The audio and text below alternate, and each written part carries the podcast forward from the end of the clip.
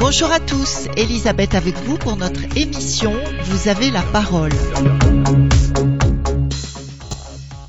Aujourd'hui, je vous propose une émission un peu particulière puisque je vais vous présenter trois morceaux choisis qui abordent les problèmes qui secouent notre monde en pleine mutation et en particulier le Covid-19. Tous ces extraits ont été réalisés par trois radios libres différentes. La première c'est TV Liberté. La seconde, ce sont les rendez-vous de Rock Soiker. Et le troisième extrait vient d'une interview de Jean-Jacques Crèvecoeur, conférencier philosophe bien connu des internautes en quête de vérité. Je vous souhaite une bonne écoute.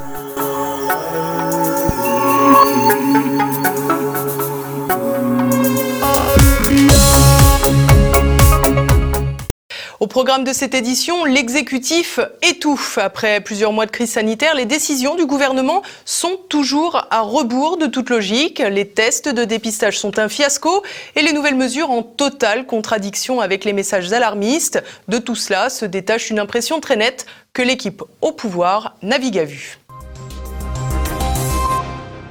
Qu'il soit incompétent ou mal intentionné, le gouvernement brille toujours par l'incohérence de ses décisions depuis le début de la crise sanitaire.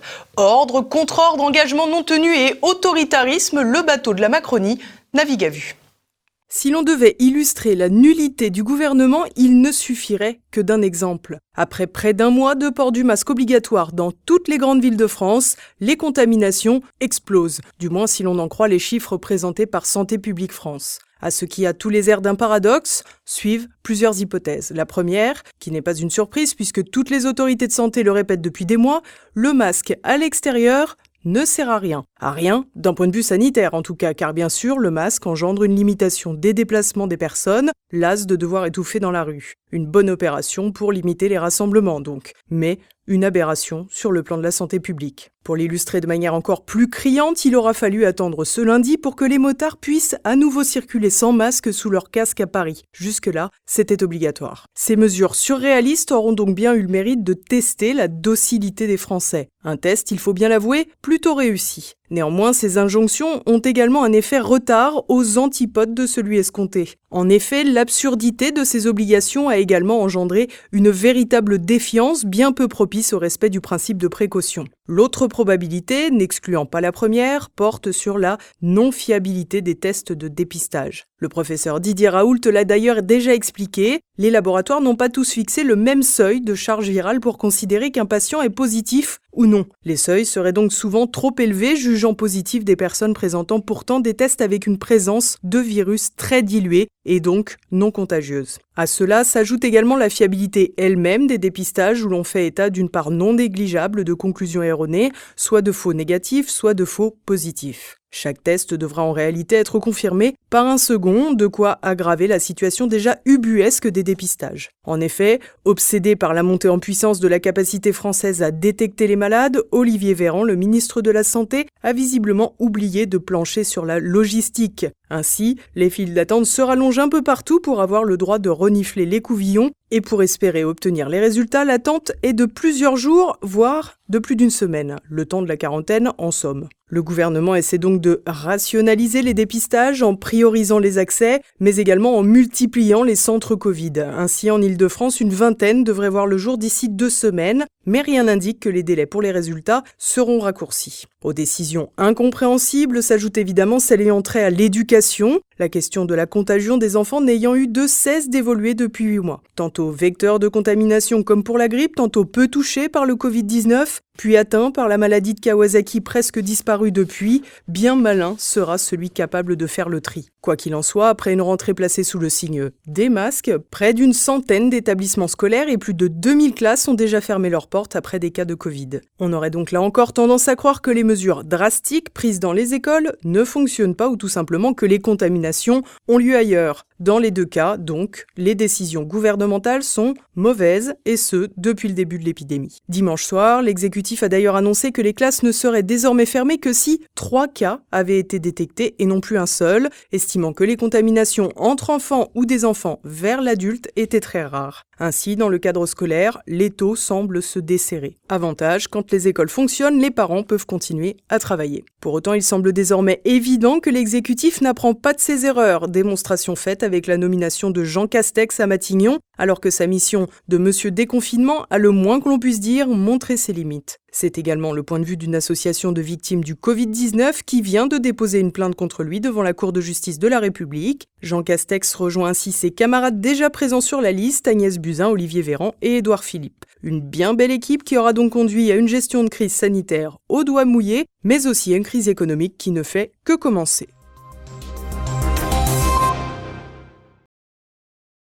Eh bien, les amis, ce que nous avons vécu pendant tous ces mois de confinement, si on se rapporte euh, à cette fiction que je vous raconte sur les cycles de Milan, c'était le rendez-vous avec la récolte, la première moisson, ce que j'appelle la première bataille. La première moisson, elle a été racontée dans un film par ceux qui ont réalisé le film Matrix ce sont des gens qui savent beaucoup de choses. Ils ont fait ce film hollywoodien et ce film est codé. Calmez-vous. N'ayez pas peur, tout va bien. Croyez-moi, je peux faire ça les yeux bandés et les mains dans le dos. Non, je vous en supplie. On va se détendre. Ce film nous montre des scènes où il y a une ville détruite dans le monde à la suite d'une bataille avec des créatures. Et dans le film, le lendemain matin, on reconstruit la ville détruite. Et, la jeune femme se dit, mais qu'est-ce qui se passe? Comment? Mais vous êtes en train de reconstruire la ville? Mais quoi? Et on lui répond, mais oui, on reconstruit la ville. Mais, mais oui, mais c'est pas possible, les gens vont se souvenir de tout ça. On lui répond, non, les gens ne se souviendront de rien, car on va modifier leur mémoire. Et il y aura peut-être quelques personnes qui échapperont au reformatage, mais ce n'est pas grave, parce que ceux qui se souviendront, personne ne les croira. Ces immeubles vont être construits pour ce soir. C'est impossible. Regardez.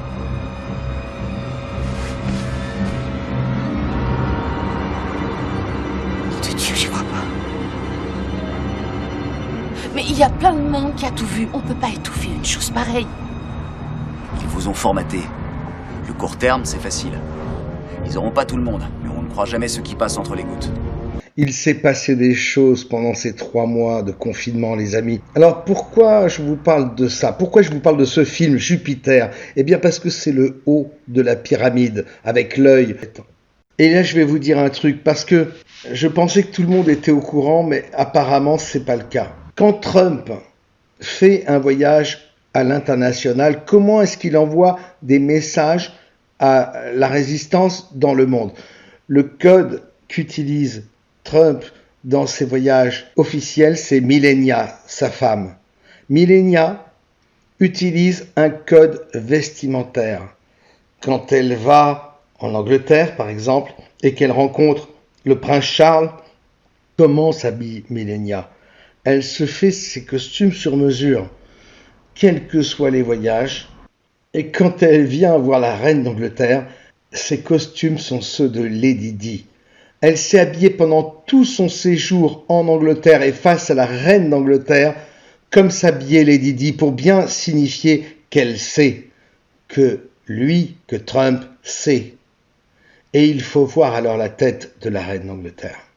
Quand ils viennent en France l'année dernière, comment est habillée Millenia Elle est toute vêtue de jaune, en soutien au gilet jaune. Et l'hibiscus est un code qui veut dire la parfaite tempête. Et dans le code vestimentaire de Millenia, c'est un appel à la résistance. Parlons du voyage officiel de Trump au Vatican en 2017. Comment était habillée Millenia Millenia, d'ailleurs, elle n'était pas la seule femme habillée de cette façon-là, et il semblerait que c'est une tradition pour les femmes des chefs d'État de s'habiller euh, de cette même manière. Sauf que là, c'était excessivement exagéré. Eh bien, Millenia étaient habillées en pleureuses d'enterrement, toutes de noir vêtues, avec des voiles noirs sur la tête, comme un enterrement. L'enterrement de qui? L'enterrement du pape, qui fait une tête épouvantable comme s'il assistait à son propre enterrement. Alors qu'est-ce qu'il s'est passé depuis? Eh bien, il se trouve que le pape a renoncé dans toutes ses communications officielles à son titre premier, vicaire du Christ. On sait que quand le pape communique, il y a 20 lignes de présentation du pape avec ses titres officiels. Or, qu'est-ce qui fait d'un pape un pape? C'est son premier titre, la première ligne de présentation, soit le titre de vicaire du Christ, c'est-à-dire le représentant du Christ sur la terre. Eh bien, le pape François a supprimé cette ligne. Ça a fait un tollé dans les coulisses du Vatican et chez les gens qui sont des initiés du catholicisme parce que c'est la tradition millénaire, ce titre, vicaire du Christ. À partir de ce moment-là, on peut considérer qu'il n'est plus le représentant du Christ sur la terre. N'oubliez pas qu'un peu plus tôt, il annonçait à tout le monde qu'il allait activer le nouvel ordre mondial. Et puis est arrivé le Covid et il a renoncé à tout ça, reculade, et il a reporté ce rendez-vous du 14 mai au mois d'octobre. Et on verra si c'est toujours d'actualité d'ici là. Mais tout de même, cette technologie, ça ne vous fait pas un peu penser à la marque de la bête? Vous savez, dans le livre des révélations dont je vous parlais au début de cette histoire, Apocalypse 13-16, et elle fit que tous petits et grands riches et pauvres, libres et esclaves reçussent une marque sur leur main droite ou sur leur front, et que nul ne put acheter ni vendre sans avoir la marque, le nom de la bête ou le nombre de son nom. Bah, en France, euh, nous en faisons déjà une première expérience aujourd'hui, comme pour nous habituer, expérience rudimentaire certes, mais avec les masques. Essayez d'entrer dans une boutique en ce moment sur votre masque. Ça commence comme ça, puis comme on dit, tant que je gagne, je joue. Hein. Demain, ce sera peut-être le vaccin Windows avec sa marque reconnaissable avec la bonne application sur un smartphone que la caissière euh, ciblera sur vous. Si vous n'êtes pas vacciné, vous ne pourrez plus entrer nulle part, vous ne pourrez plus acheter ni vendre. La marque de la bête, ce sera le vaccin. En tout cas, voilà clairement défini le plan des Illuminati. Et c'est de plus en plus visible, ça devient de plus en plus facile finalement de savoir qui travaille pour qui, et qui se soumettra.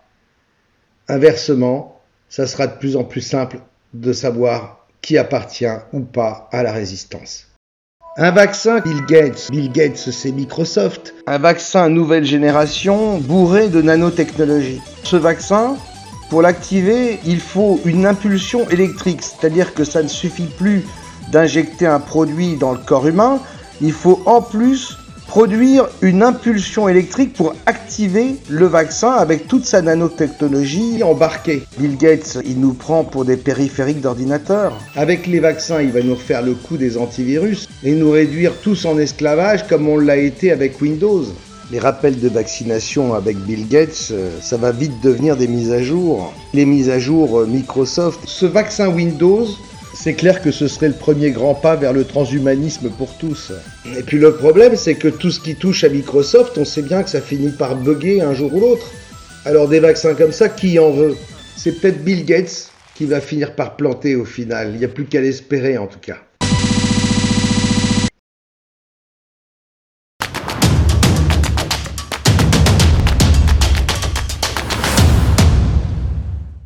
Ma première question à vous, Jean-Jacques, serait comment un petit groupe euh, d'individus arrive à être capable de soumettre des milliards de personnes à des directives qui peuvent être injustifiées, incohérentes et irrationnelles? Parce que présentement, il n'y a pas de rationnel autour des mesures euh, qu'on impose à la société actuellement. Effectivement, c'est une, une, une, question très pertinente parce que euh, on, on, peut quand même s'étonner de voir avec quelle rapidité, avec quelle facilité un petit groupe de personnes euh, émanant essentiellement de l'OMS au départ euh, et euh, de la Gavi, donc la Global Alliance for Vaccines and euh, Immunization. Ouais. Euh, comment est-ce que ces gens, qui sont une poignée d'individus, ont réussi à faire accepter par les gouvernements du monde entier euh, et les populations du monde entier un arrêt total de l'économie, un confinement général euh, chose qui ne s'est jamais passée dans l'histoire de la médecine. Hein. Je rappelle que même pendant les grandes épidémies de peste euh, au Moyen Âge, on ne, on ne, confinait même pas les personnes en bonne santé. On confinait les, les personnes, enfin d'ailleurs confinement n'était pas un terme utilisé en médecine jusqu'en 2020. C'est un nouveau terme qui vient d'être inventé euh, pour les circonstances. Alors donc c'est une question effectivement qu'on peut regarder du point de vue de l'ingénierie sociale et des phénomènes de manipulation, parce qu'en en fait, les jeux de pouvoir sont là dès que vous mettez deux êtres humains ou deux groupes d'humains l'un par rapport à l'autre. Ce qui a été mis en place en fait, c'est euh, les conditions qui sont à la racine de tout jeu de pouvoir. Et je pense que ça, c'est vraiment important de le comprendre. C'est quand est-ce qu'on met en place, et ça, c'est la manière dont nous avons répondu à la question. Quand est-ce qu'on met en place un jeu de pouvoir? Ben, La réponse, elle est très simple. La réponse, c'est que chaque fois que nous sommes dans une situation d'insécurité, mhm. c'est vraiment la peur qui fait le lit d'un phénomène de pouvoir. On peut très bien être conscient d'une manipulation et malgré tout se faire avoir. Et si on parle de subtilité, euh, Jean-Jacques, par rapport à nos gouvernements, la façon dont ils ont manipulé à l'intérieur de cette fausse pandémie-là pour amener un peuple, j'aime pas le mot, mais le mot qui me vient à l'esprit, c'est asservissement. Oui. Avez-vous des exemples que vous pouvez nous donner par rapport à ça? Je peux donner de, très bons exemples, puisque si euh, vous avez compris que un jeu de pouvoir, et, donc on va être capable de manipuler, c'est-à-dire on va être capable de faire faire, de faire dire, de faire penser ou de faire ressentir quelque chose à un peuple, à partir du moment où on est capable de créer la peur. Donc la clé, c'est de se poser la question, qu'est-ce que le gouvernement, qu'est-ce que les gouvernements ont fait avec la complicité des médias de, masse, les médias mainstream, qu'est-ce qu'ils ont fait pour générer la peur dans la population? Alors, il y a quelques recettes extrêmement euh, efficaces. Et d'ailleurs, si je devais attribuer un prix Nobel de la manipulation pour 2020, c'est clair que je l'attribue au gouvernement de ce monde parce que, effectivement, ils ont été extraordinairement efficaces en comparaison de 2009 avec la grippe H1N1 où ils ont été vraiment nuls en termes de tentatives de manipulation, mais là ils ont appris les leçons. Donc bravo, je les félicite. Première recette qui fonctionne très très bien, c'est de changer le discours de façon permanente. Donc un jour, on vous dit que non, non, non, il n'y a aucun danger, euh, la pandémie est euh, confinée euh, à la Chine et ça n'arrivera jamais au Canada ou ça n'arrivera jamais en Europe. Et puis, quelques jours ou quelques semaines plus tard, on dit Ah ben non, finalement, la, pandémie s'en vient, mais vous savez, tout est sous contrôle, il n'y a pas à s'inquiéter, on, maîtrise la situation. Et alors, c'est encore plus subtil parce que de nouveau, on va utiliser une distorsion entre le message explicite et le message implicite. On va dire, il n'y a aucun danger, mais on suspend toutes les, euh, les communications aériennes. Alors, dans la tête de monsieur et madame tout le monde, c'est de dire, attends, pourquoi est-ce qu'il nous dit qu'il n'y a aucun danger, mais qu'en même temps, il ferme les frontières de son pays? Mhm. C'est quoi? Euh, Est-ce que, bon, en, Europe, il y a une expression qui dit, est-ce que c'est du lard ou du cochon? Est-ce que je dois entendre, est-ce que je dois croire le message qui m'est dit verbalement, c'est-à-dire il n'y a aucun danger, rassurez-vous, bonnes gens, ou est-ce que je dois, euh, je dois plutôt tenir compte des actes qui sont posés, qui est la fermeture des frontières et euh, l'arrêt des communications aériennes on, crée une confusion volontaire. On crée une confusion volontaire. Et puis par la suite, euh, on, l'a vu avec François Legault. François Legault a dit au début, je ne pense pas qu'un confinement sera nécessaire. Ah bon? Oh, d'accord. Et puis, quelques jours plus tard, on va confiner. Mhm. Mais juste pour 15 jours. C'est juste un petit effort qu'on demande à la population. Mais Et encore, c'est un confinement volontaire, c'est pas un confinement, etc. Et puis après, ah, on va le prolonger quand même.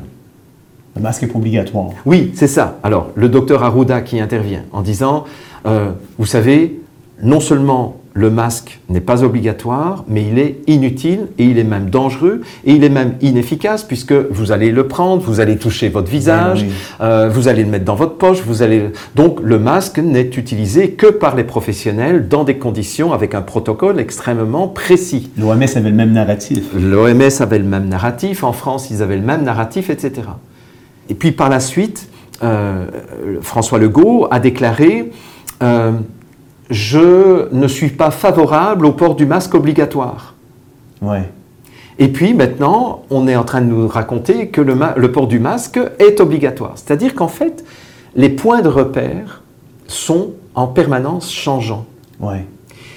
À partir du moment où les points de repère sont changeants, ça veut dire que, parce qu'en en fait, qu'est-ce qui, qu'est-ce qui fait notre sécurité à nous, êtres humains? Eh bien, c'est le fait qu'on a des points de repère fixes. Le fait que cette table n'a pas bougé depuis le début de l'entrevue, ben, ça me sécurise, mhm. inconsciemment, bien entendu. Mais si je voyais cette euh, table commencer à bouger, eh bien, je serais extrêmement inquiet et je pense que je perdrais le fil de mes idées. D'accord? Donc, en fait, c'est le fait qu'il y ait des, choses stables dans notre vie qui fait que nous pouvons nous sécuriser. Et là, ce qui a été fait depuis le mois de décembre, depuis le mois de janvier, avec euh, la, couverture des, événements en Chine, c'est de nous donner des informations contradictoires en permanence et des informations changeantes. Est-ce que vous pensez qu'on le fait volontairement pour qu'elles soient changeantes ou ils ont de bonnes intentions lorsqu'ils communiquent l'information? Au début, on pouvait leur donner le bénéfice du doute. D'accord. Je dirais qu'aujourd'hui, je ne leur donne plus le bénéfice du doute. Mhm. Parce que quand on sait que dans tous les pays de l'hémisphère nord. Je parle de l'hémisphère nord, hein, nous sommes euh, au mois de septembre 2020. Le nombre de morts, le nombre d'hospitalisations, le nombre de cas en, soins intensifs, etc., est tombé proche du zéro absolu. Et là, on continue à nous dire qu'il faut porter le masque, y compris à l'extérieur, euh, avec des consignes complètement idiotes. Comment est-ce qu'on peut concevoir un instant, si on est sain d'esprit, que quand on entre dans un restaurant, il faut porter le masque jusqu'au moment où on s'assied, mais dès qu'on s'assied, le virus est extrêmement docile et ne va circuler que entre les tables, mais pas aux tables. Ça n'a plus aucun sens. Et je ne peux pas croire un seul instant que les instances de santé publique ne sont pas conscientes qu'ils sont en train de donner des instructions qui n'ont aucune justification sur le plan scientifique, aucune justification sur le plan sanitaire, aucune justification même euh, en termes de protection d'une pandémie qui n'est plus là, enfin qui n'a jamais été là d'ailleurs. Hein, je, c'est certain. J'ose vous poser la question suivante, Jean-Jacques. Pensez-vous ou croyez-vous que leur narratif vient de plus haut qu'eux-mêmes? Mais ça, j'en suis certain. Euh, je, suis, euh, je suis certain de cela. Et je dirais que je commence à en avoir des, indices de preuve ce ne sont pas encore des preuves, mais ce sont des indices de preuve lorsque euh, il m'a été envoyé il y a quelques jours une déclaration euh, du président de la Biélorussie. Je ne sais pas si vous avez vu passer cette, euh, cette déclaration. il, il s'agit de, de Loukachenko. et Loukachenko a déclaré il y a quelques jours en russe qu'il avait été approché par l'OMS, on lui avait proposé 92 millions de dollars US s'il s'alignait sur la politique de l'Italie, c'est-à-dire de mettre à l'arrêt l'économie de son pays et de déclarer euh, les narratifs, les faux narratifs concernant la pandémie. Il a refusé. C'est un des rares dirigeants de pays qui a refusé. Euh, par la suite, le FMI, le Fonds monétaire international, est revenu à la charge en lui proposant un prêt pour son pays et un petit à côté pour lui de 900 millions de dollars US s'il acceptait de, tenir le même narratif qu'en Italie, en France, etc. Il a refusé et il les a envoyés paître en leur disant je suis du côté du peuple, je ne suis pas de votre côté. Ça fait quand mm. même 24 ans que Loukachenko est à la tête de ce pays. Il vient d'ailleurs d'être réélu. Euh, et en ayant eu cette information, en ayant eu l'information que le FMI avait essayé euh, d'influencer le président de Madagascar pour qu'il ne fasse pas la promotion de l'artémisia annua euh, comme remède naturel contre le Covid-19, euh, on lui a proposé à lui 20 millions de dollars US, je me dis, il est clair pour moi qu'il y a eu des pressions venant de l'OMS, du FMI, sur nos dirigeants. Qu'est-ce qui pousse les dirigeants à pousser un narratif comme celui-là? Est-ce qu'on veut profiter de cette fausse pandémie pour faire un genre de reset sur des piliers comme la famille, l'économie, etc., etc.? ben, je pense que les choses deviennent de plus en plus claires. Euh, moi, j'avais été très étonné euh, qu'au mois d'octobre 2019, lorsqu'ils ont fait le forum de Davos, euh, ils étaient juste une quinzaine, dont Bill Gates, dont euh, John Hopkins, euh, dont un dirigeant chinois, etc. Et c'était l'événement 201, hein, Event 201. Euh, et moi, ce qui m'avait interpellé à ce moment-là, c'est que dans cet événement où il se posait la question sommes-nous prêts pour une pandémie dont l'épicentre devait partir d'ailleurs de la Chine, du sud-est de la Chine, mais c'était totalement un hasard, évidemment. Ils se sont posé la question essentiellement de la gestion économique de la pandémie et des impacts économiques de la pandémie. Et ça, déjà, ça m'a allumé euh, une lumière en me disant, pourquoi est-ce qu'ils ne s'inquiètent pas des, des, impacts sanitaires et des impacts de mortalité d'une épidémie? Pourquoi est-ce qu'ils ont tout axé dans leur rencontre d'octobre 2019 sur l'économie. Les petites et moyennes entreprises plus les travailleurs autonomes représentent entre 85 et 87% de l'emploi global. Donc en atteignant eux, on tue notre économie. C'est ça. Et on favorise les grands groupes financiers, les multinationales.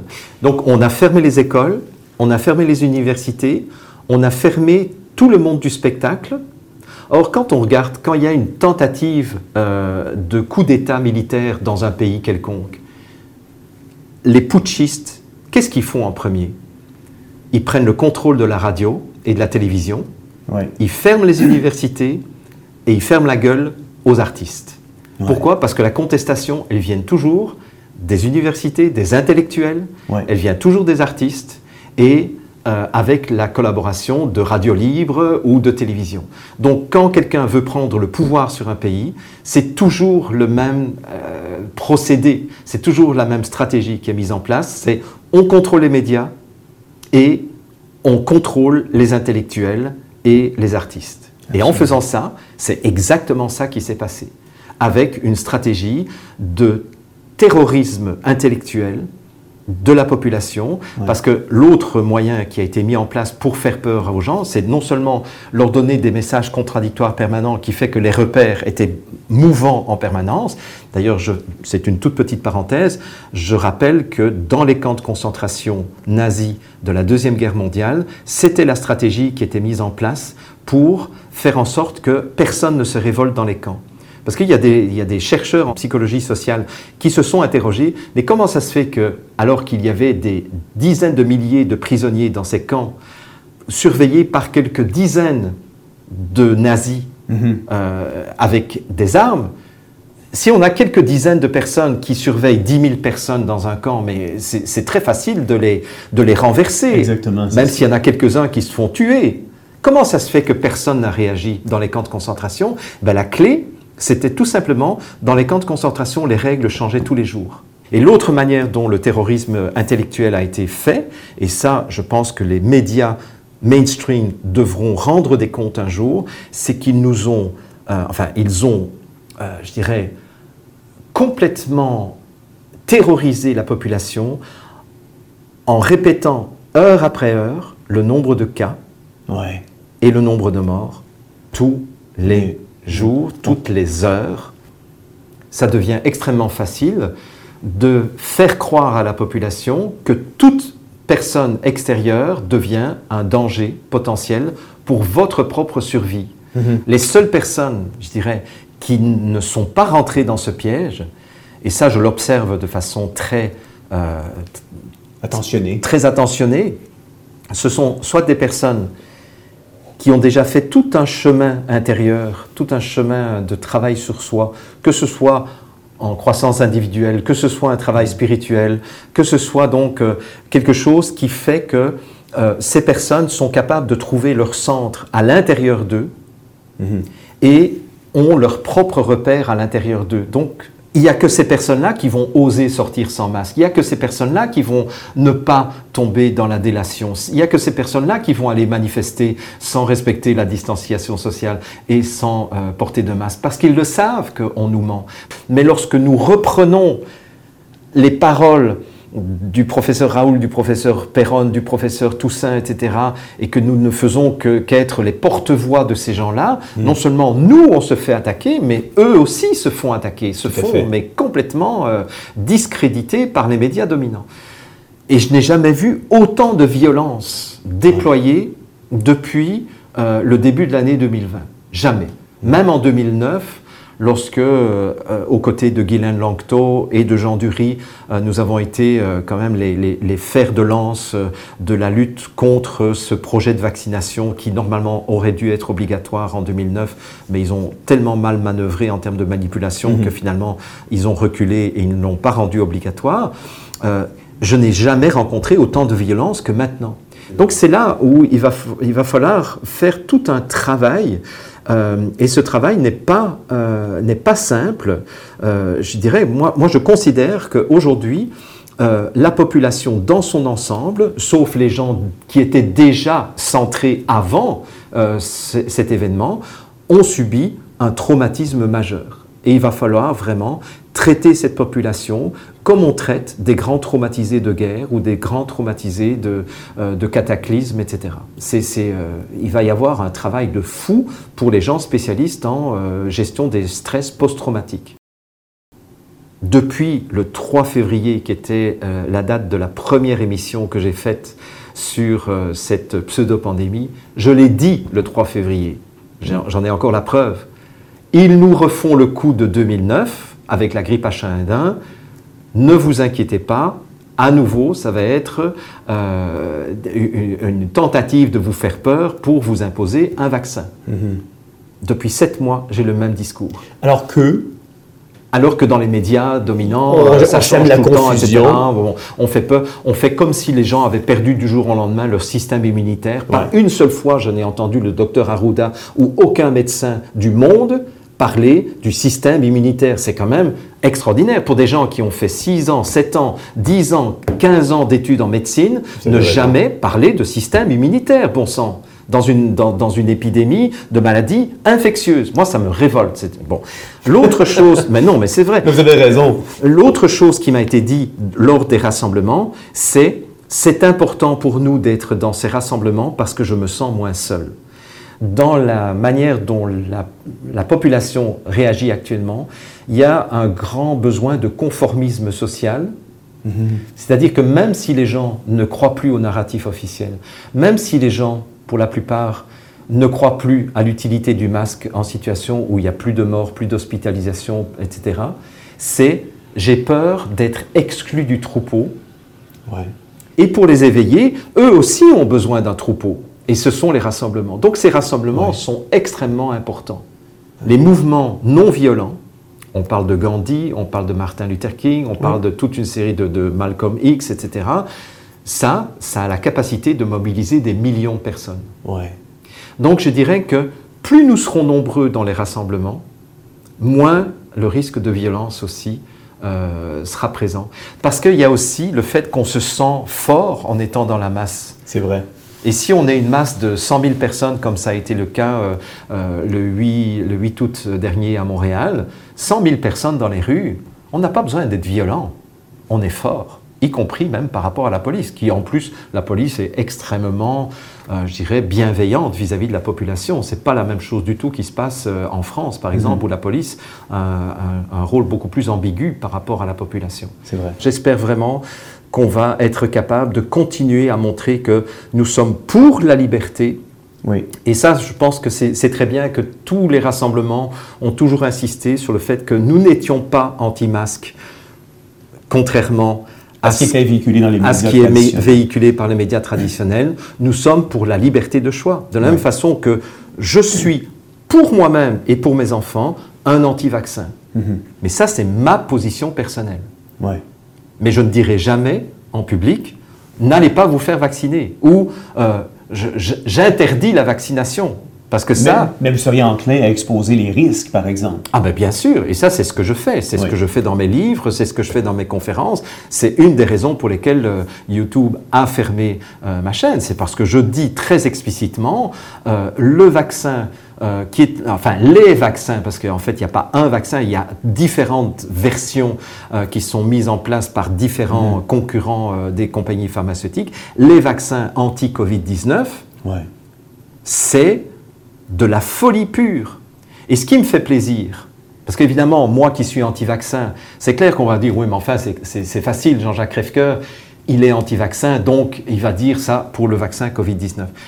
Mais ce que je trouve intéressant, c'est que des gens qui sont des partisans de la vaccination, des défenseurs de la vaccination, je pense au professeur Raoul, qui est un partisan de la vaccination. Je pense euh, à cette microbiologiste qui a fait le buzz il y a quelques semaines, euh, qui est Alexandra euh, Henrion-Caude, qui a balancé toute la vérité. et, et- et en fait, elle a dit exactement ce que nous disons, nous les lanceurs d'alerte, depuis le mois de février, mais ça vient d'une microbiologiste Ouais. pro-vaccin. Eh bien, cette femme, Alexandra Henrion-Caude, a dit c'est de la folie pure, ce vaccin est une horreur. C'est de la folie pure. Jamais je ne cautionnerai un tel vaccin euh, qui fait des expérimentations totalement hasardeuses avec des ARN libres Ouais. qui vont modifier le code génétique de l'être humain. Accepter un vaccin comme ça, c'est accepter l'idée que l'être humain devienne de moins en moins humain. C'est une atteinte à l'humanité.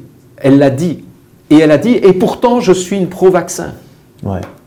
Mais ce vaccin-là, jamais de la vie. Alors bien sûr que je vais continuer à informer les gens avec tous les moyens qui sont à ma disposition. Mais ceux qui ont envie d'aller malgré tout se faire vacciner, je ne les empêcherai jamais. Hein, C'est à Voltaire qu'on attribue cette position, mais il ne l'a jamais dit explicitement. C'est une commentatrice de Voltaire qui a dit cette phrase-là pour résumer la pensée de Voltaire, qui est ⁇ Je ne suis pas d'accord avec les idées que vous défendez, mais je me battrai jusqu'à la mort pour que vous ayez la liberté de défendre vos opinions. Absolument, absolument.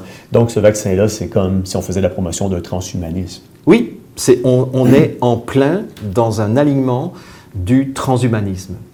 Je vous ai entendu parler dans une de vos vidéos de la charte de coercition de Biederman et de torture psychologique. Oui. J'ai deux questions pour vous en terminant cette entrevue. On va terminer avec ces deux questions-là. Premièrement, c'est quoi la charte de coercition de Biederman? Et croyez-vous réellement que dans le cadre de cette fausse pandémie ou de cette pseudo-pandémie, que nous ayons été victimes de torture psychologique? Et si oui, pourquoi? Alors, euh, à la première question, euh, cette charte de coercition de Biederman, en fait, Biederman est quelqu'un qui a travaillé pour l'armée américaine et euh, l'idée, c'était comment est-ce qu'on peut obtenir des informations de qualité en torturant les gens, mais pas trop, euh, et de préférence en les torturant psychologiquement plutôt que physiquement, parce que, euh, évidemment, ce qui intéresse des services secrets, euh, comme la CIA par exemple, ou euh, la NSC, ou, bon, essentiellement c'était la CIA et l'armée américaine, c'est de recueillir quand même des informations les plus qualitatives possibles. Parce que, évidemment, avec n'importe quelle torture, tôt ou tard, on va arracher des aveux de la personne qu'on est en train de torturer physiquement, parce que cette personne a, a simplement envie que ça s'arrête. Donc il va dire oui, oui, c'est moi qui ai tué euh, un tel, etc. hein. on le voit aussi dans les commissariats de police.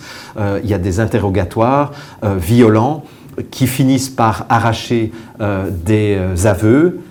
Et lorsqu'on arrive devant le juge, on se rend compte que ces aveux étaient totalement induits par les questions fermées posées par l'interrogateur, et donc on doit tout recommencer. Donc en fait, tout l'enjeu de la CIA, c'était de dire, OK, quand on, on attrape un, un- un espion, un agent double, un terroriste ou un présumé terroriste, comment est-ce qu'on fait pour obtenir un maximum d'informations qualitatives de cette personne, sans la démolir physiquement, et même en faisant, en créant un contexte qui va faire qu'à un moment donné, même cette personne va se trouver presque en confiance avec nous pour nous donner des informations qui ne seront pas des mensonges cette fois-ci, mais qui seront la vérité.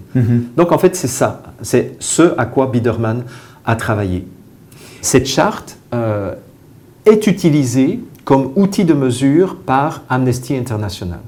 Donc en fait, Amnesty International euh, sort chaque année un rapport sur la torture dans les pays du monde et il fait même un classement des pays qui euh, utilisent plus ou moins la torture. Donc en fait, le numéro 1, c'est le pays qui utilise le moins la torture dans le monde.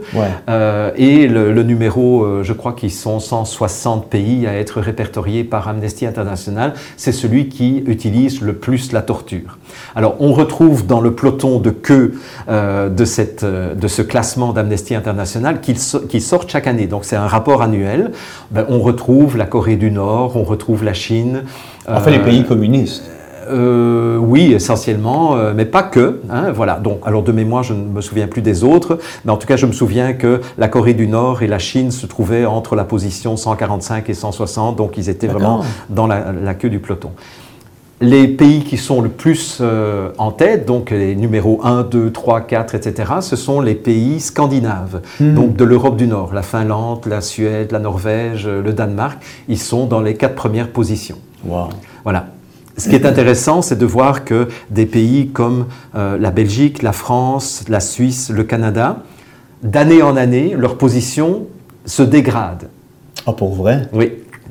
Donc en fait, ils sont classés de plus en plus mal. Alors bon, ils sont quand même encore dans les 40 premiers pays sur 160, mais n'empêche que euh, on n'est plus vraiment dans euh, le peloton de tête. Hein, depuis, je pense que ça a basculé après 2001, euh, en fait, après les, attentats du 11 septembre. À partir de là, les pays qui étaient les défenseurs de la liberté et les pays les plus démocratiques, je dirais, ont commencé à avoir des dérives plus, euh, hmm. je dirais, plus, euh, plus sévères. Bon, voilà, je ferme ma parenthèse parce que, en fait, cette charte de coercition est utilisée par Amnesty International pour évaluer les pratiques de chaque pays pour savoir qui finalement, euh, euh, pratique en tant que pays la torture psychologique. Et cette évaluation, elle est basée sous, euh, huit points.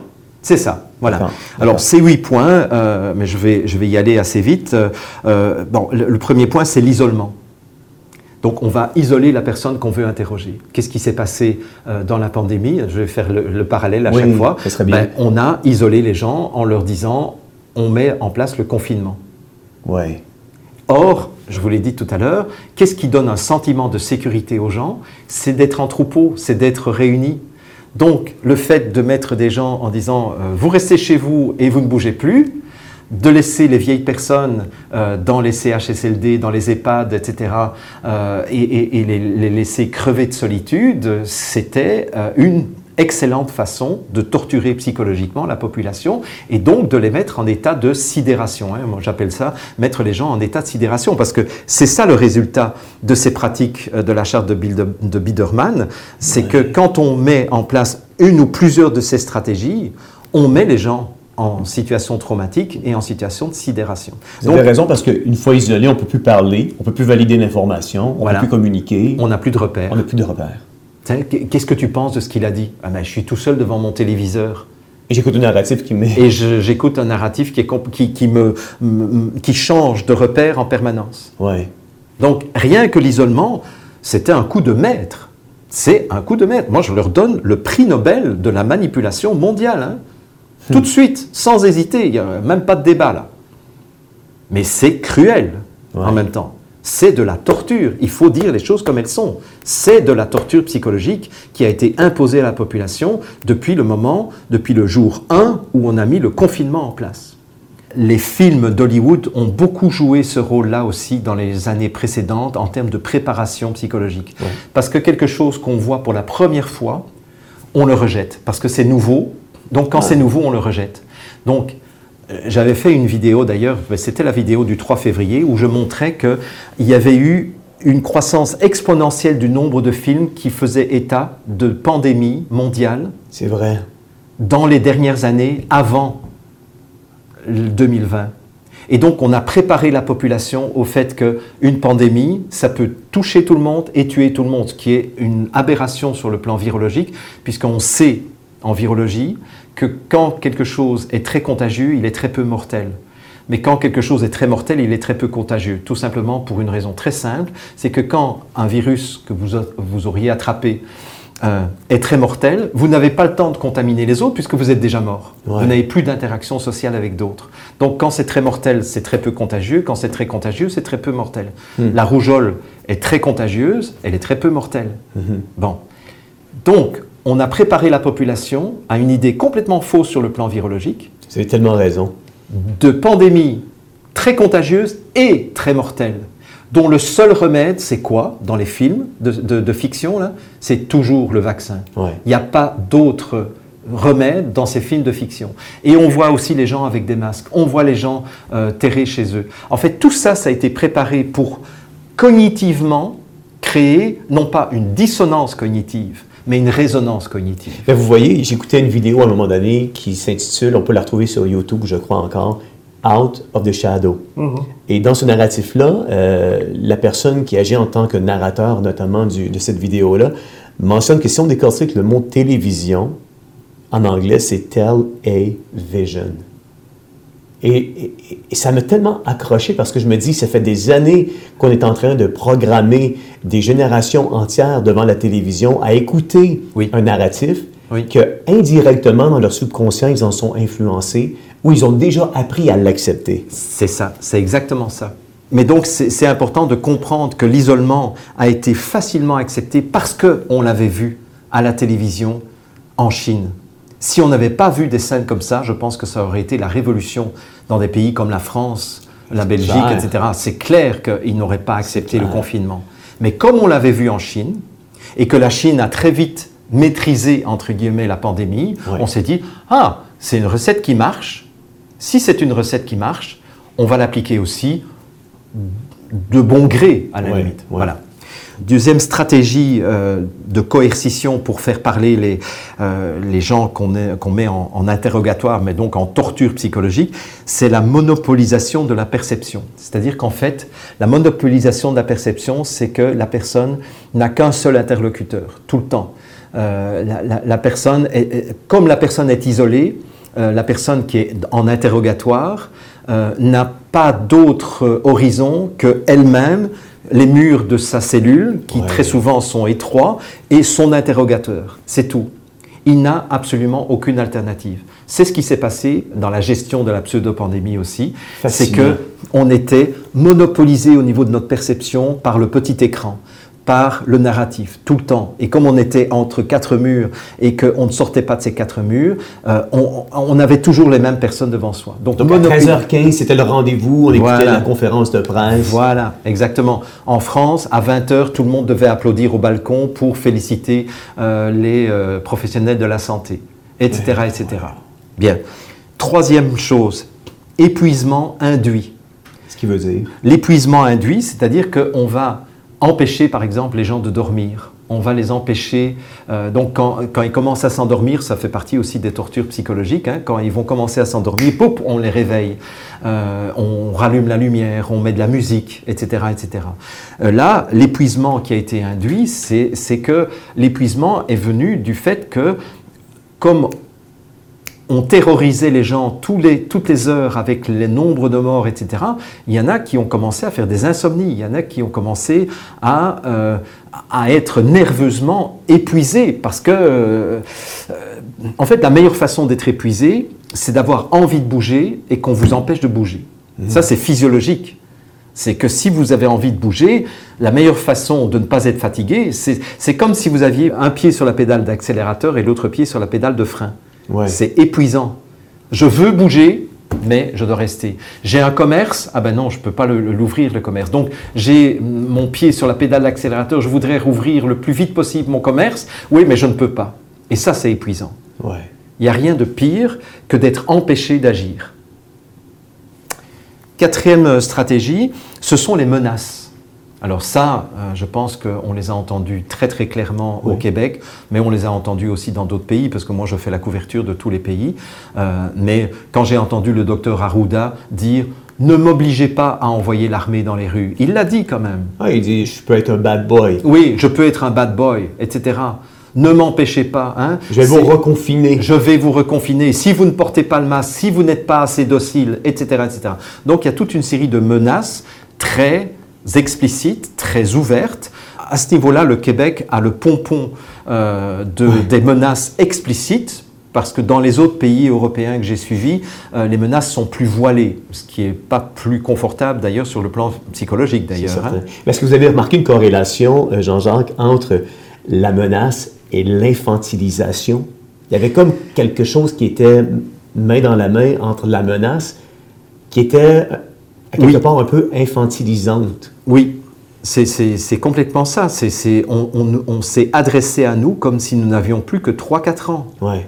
Un, dépourvu de notre système immunitaire, et deux, dépourvu de notre capacité à décider ce qui est bon pour notre santé. Ouais. Cinquième euh, stratégie de torture psychologique, ce sont les indulgences occasionnelles.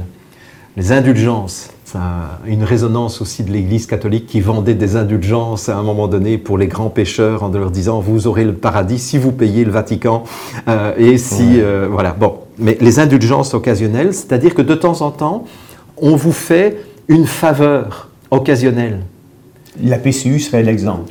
c'est exactement le- l'exemple que j'allais prendre. hein. La, la prestation canadienne euh, d'urgence, c'est une indulgence occasionnelle. On dit, on vous met à l'arrêt, mais dans notre grande générosité, on fait tourner la planche à billets, euh, sans vous dire qu'en fait, il faudra que vous le remboursiez avec vos impôts par la suite, pas seulement parce que la PCU est imposable, parce qu'on aurait pu imaginer un système où il n'y avait même pas d'impôts, parce que si c'est une prestation d'urgence, pourquoi est-ce qu'on doit payer des impôts en plus sur quelque chose qu'on nous donne parce qu'on nous a obligés à nous confiner?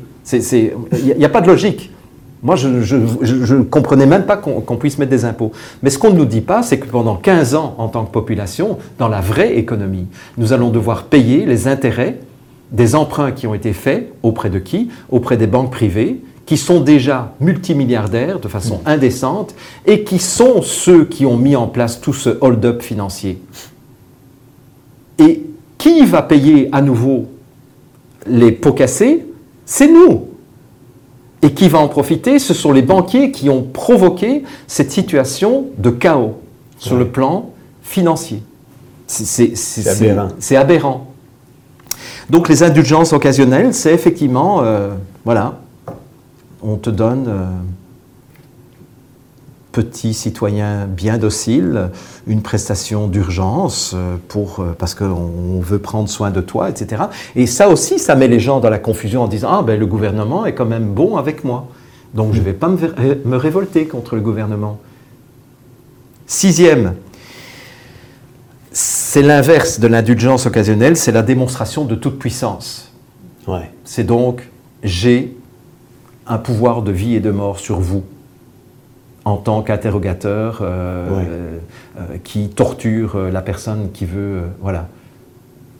Moi, je peux décider de te laisser croupir jusqu'à la fin de tes jours dans une prison à Guantanamo. Euh, je suis tout puissant. Hmm. Oui, mais j'ai des droits. Ah ouais? Mais Comment tu vas faire pour réclamer tes droits? Je suis tout puissant. C'est moi qui décide si oui ou non tu peux téléphoner. Ça aussi, c'est une indulgence d'ailleurs hein, Ouais. pour les, les prisonniers. Donc ici aussi, démonstration de toute puissance. C'est euh, c'est nous décidons c'est quoi un commerce essentiel d'un commerce non essentiel. Mhm.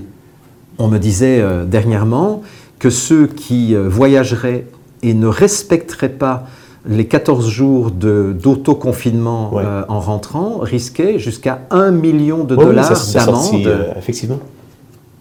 Donc ça, c'est aussi une manifestation de toute puissance. Ouais. Mais ces gens se comportent comme s'ils étaient euh, en toute immunité. Et pour être sûr, ben, en France, entre autres, ils ont voté, donc les parlementaires ont voté une loi qui les immunise au cas où on pourrait les poursuivre après la gestion de la crise. Une fois que toute la vérité aura éclaté, eh bien, ils ne pourront pas être poursuivis, sauf si on parvient à démontrer leur mauvaise foi. Ben, ils ont voulu comme insérer ce genre de, de loi-là à l'intérieur du projet de loi 61 pour notre gouvernement aussi. C'est exactement ce qu'ils essayaient de faire et je serais curieux de voir ce qui va se passer cet Oui, automne ici au Québec. La septième euh, stratégie, c'est la dégradation. Donc là, on va amener la personne à être dégradée. Dans le domaine euh, des interrogatoires de la CIA, par exemple, euh, c'était euh, priver la personne de, euh, de la possibilité de se laver pendant des semaines, euh, parfois des mois. Donc, euh, je commence à être sale sur moi, je pue, etc. Donc, ça, ça, ce sont des dégradations physiques. On peut regarder ce qui s'est passé au niveau de la gestion de la crise du, du Covid-19. Eh bien, Euh, ça, ce n'est pas encore arrivé, mais c'est en train d'arriver. C'est-à-dire qu'en fait, euh, on assiste pour l'instant à une perte de pouvoir d'achat, on assiste à une explosion du chômage. Euh, dois-je rappeler que depuis le début de la pandémie, rien qu'ici au Québec, maintenant on approche les 20 000 faillites d'entreprises, dont beaucoup sont provoquées par euh, la situation euh, de confinement et de blocage de l'économie, mais aussi de reprise de l'économie dans des conditions qui sont non rentable pour certaines entreprises. Donc il y a des entrepreneurs qui ont décidé de garder, par exemple, le restaurant fermé parce qu'ils ont dit ce ne sera jamais rentable dans les conditions que l'on m'impose. Donc euh, c'est un cadeau empoisonné de nous avoir dit euh, on déconfine, mais en réalité on déconfine, mais en mettant deux mètres de distance entre les tables, etc., etc. Je serais curieux de voir si en bout de ligne on perd plus d'argent dans une situation comme celle-là parce qu'on a, on a des coûts fixes encore plus extravagants. Les employés, même si ce sont des employés réduits, la salle n'est pas remplie, l'Hydro-Québec roule plus élaboré, si je peux dire ainsi. Euh, oui, euh, et d'ailleurs, euh, je, dirais, ça ne fait que commencer. C'est-à-dire que je pense qu'un certain nombre de, de, personnes, un certain nombre d'entrepreneurs, un certain nombre de particuliers ont encore survécu depuis sept mois.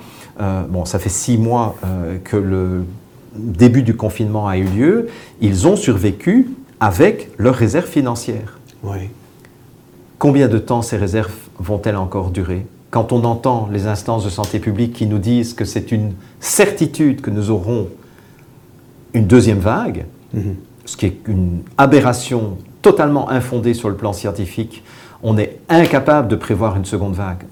à moins d'être Madame Soleil avec une boule de cristal et de dire voilà, il y aura une seconde vague. Ou à moins de la provoquer artificiellement par un gonflement artificiel des chiffres. On va manipuler à nouveau les statistiques, on va faire peur aux, gens de nouveau et on va embarquer pour une seconde vague. Hmm. Et là, je crains des mouvements de protestation plus violents. Donc j'espère qu'on ne va pas arriver jusque-là.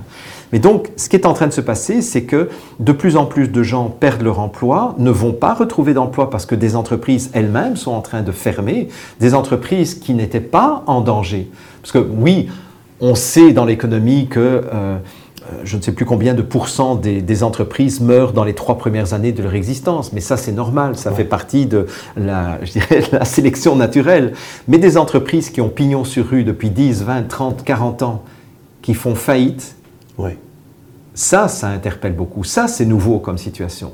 Et c'est ça qui va entraîner la dégradation. Et ça, c'est ce que Naomi Klein, euh, qui est une chercheuse d'origine canadienne, appelle euh, la stratégie du choc. Ouais. Et elle explique très bien dans son livre, La stratégie du choc, qui est un livre qui est sorti en 2007, si mes souvenirs sont bons. Euh, elle dit très bien que on met le peuple en état de choc et la dégradation sur le plan monétaire, financier, est une excellente façon de mettre les gens en état de choc, c'est-à-dire en état de pénurie euh, financière, de, pénurie d'argent. Et donc, à partir du moment où ces gens sont en, choc, c'est une bonne façon de leur faire accepter n'importe quoi. Mhm. Si on se laisse faire, si on accepte qu'il y ait une seconde vague, à ce moment-là, ce scénario risque d'arriver. Et là, à ce moment-là, on sera dans une misère telle que n'importe qui sera prêt à accepter n'importe quoi. Et ça fait partie de leur plan. C'est pas pour rien que le World Economic Forum euh, a annoncé au mois de juin euh, ce qu'ils appellent le Great Reset. Le Great Reset qui est prévu pour janvier 2021, qui serait potentiellement une disparition euh, des échanges monétaires tels que nous les connaissons. Tels que nous les connaissons au profit de crypto-monnaies ou au profit d'une monnaie euh, tout à fait dématérialisée. Ce qui empêcherait toute une série de petits commerces ou de petits échanges entre particuliers de se faire encore. Hmm. Huitième et dernière stratégie euh, dans la charte de Biederman, euh, ce sont les demandes stupides imposées aux prisonniers qu'on est en train d'interroger. Et ça, je dirais que c'est pas nécessaire que je fasse beaucoup de dessins euh, quand on demande aux gens de porter un masque même à l'extérieur, mais on leur dit mais dès que tu t'assieds sur un banc pour manger ton sandwich, tu n'as plus besoin de porter le masque. Ou si tu fumes, euh, tu peux enlever ton masque le temps que tu fumes. Hein, le virus sera patient, il restera euh, loin de toi parce que le virus a peur de la fumée de cigarette ou de, la fumée de cigare, etc. Donc les demandes stupides imposées, comme la, distance de, de six pieds, ça ne repose mais strictement sur rien. Moi, j'attends toujours que le docteur Arruda, euh, que Olivier Véran en France, euh, que Maggie euh, de Bloch en Belgique, etc., me montrent la moindre étude qui prouve, un, que les masques sont utiles, efficaces en, cas de maladie infectieuse. Hein. Vous avez euh, interviewé euh, Denis Rancourt qui l'a démontré de façon extrêmement brillante et détaillée et documentée. J'attends toujours que euh, Arruda et compagnie me montrent la première étude qui prouve qu'une distance physique prévient la transmission d'une maladie infectieuse. J'attends toujours euh, euh, la première étude qui me démontrerait qu'on a sauvé des vies grâce au confinement. Euh, je, renvoie ceux qui nous écoutent aux travaux, entre autres, de Gérard Delépine, qui est un cancérologue biostatisticien en France, qui a fait le calcul avec les chiffres de l'OMS en démontrant que les pays qui avaient appliqué de façon la plus stricte les mesures de confinement sont les pays qui ont le plus de morts par million d'habitants.